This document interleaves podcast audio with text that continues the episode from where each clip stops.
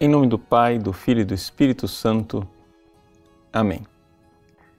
A polêmica dos fariseus com Jesus a respeito do jejum nos ensina várias coisas que iluminam a nossa vida cristã.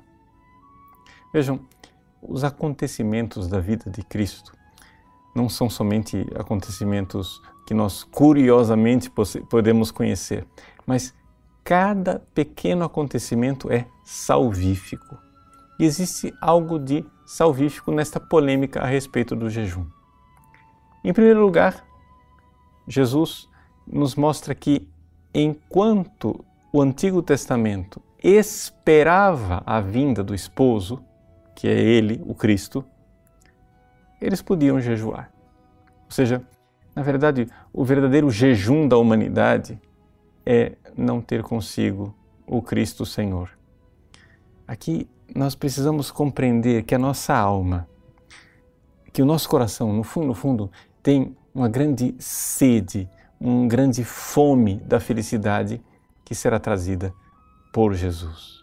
Uma vez que o esposo está conosco, já não há mais jejum, porque o nosso coração pode se saciar dele, ele é o nosso alimento. Então, é evidente aqui voltamos o nosso olhar imediatamente para a Eucaristia. O Cristo está conosco. Sim, nós temos fome dele, até que finalmente ele vem. Quando nós olhamos para a prática da igreja, que nos ensina a fazer o jejum eucarístico, é como se nós é, tivéssemos ali, antes de receber a Eucaristia, aquele tempo de fome, simbolizando o Antigo Testamento, a expectativa da vinda do esposo. Mas uma vez que ele vem, ele vem como alimento e ele vem para saciar a nossa fome e para estar unido a nós no nosso coração. Esse é o primeiro ensinamento que nós temos no Evangelho de hoje. Jesus depois faz uma comparação. Ele fala do vinho novo nos odres novos e fala do remendo novo que não deve ser colocado no pano velho. O que é que ele quer indicar com esta comparação? São João Crisóstomo tem uma, uma interpretação bastante interessante com relação a isso. Ele recorda o seguinte: veja, os discípulos de Jesus ainda não tinham recebido o Espírito Santo.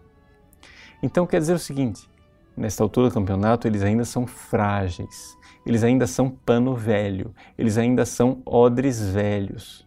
Eles não estão prontos para o vinho novo, para o pano novo.